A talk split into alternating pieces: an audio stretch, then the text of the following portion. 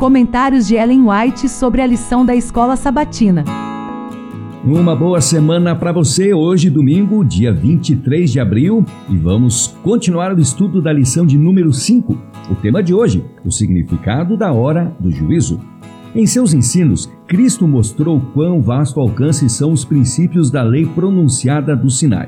Ele fez uma aplicação viva dessa lei, cujos princípios permanecem para sempre a grande norma de justiça, norma pela qual todos serão julgados naquele grande dia em que se assentar o juízo e os livros forem abertos. Deuteronômio 7, verso 10. Ele vem para cumprir toda a justiça e, como cabeça da humanidade, mostrar ao ser humano que ele pode fazer a mesma obra, satisfazendo todas as especificações dos requisitos de Deus. Pela medida da graça que ele concede ao instrumento humano, ninguém precisa perder o céu.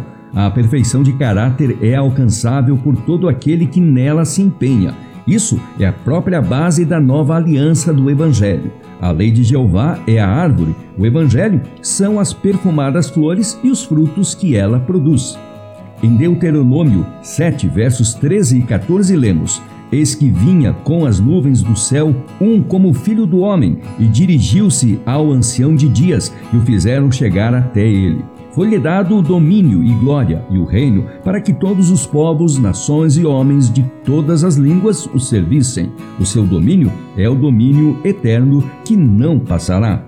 A vinda de Cristo aqui descrita não é sua segunda vinda à terra.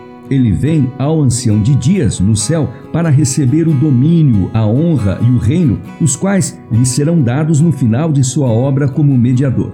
É essa a vinda, e não segundo o advento à Terra, que foi predita na profecia como devendo ocorrer no final de 2300 dias, em 1844.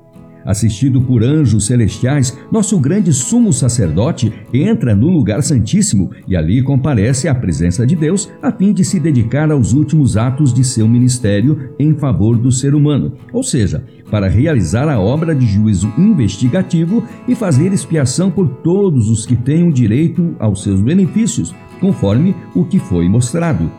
Apresento-lhes o Salmo 51, um salmo cheio de lições preciosas por seu profeta, o Senhor enviou ao rei de Israel, exaltado e honrado, uma mensagem de repreensão. Davi confessou seu pecado e humilhou o coração, declarando que Deus é justo em todo o seu proceder. Pecado é pecado, quer seja cometido por quem ocupa um trono ou por quem está na posição mais humilde. Vem o dia em que todos os que cometeram pecado farão confissões, embora seja então tarde demais para receberem perdão. Deus espera longamente que o pecador se arrependa. Ele manifesta uma tolerância maravilhosa, mas finalmente precisa chamar o transgressor de sua lei para o acerto de contas.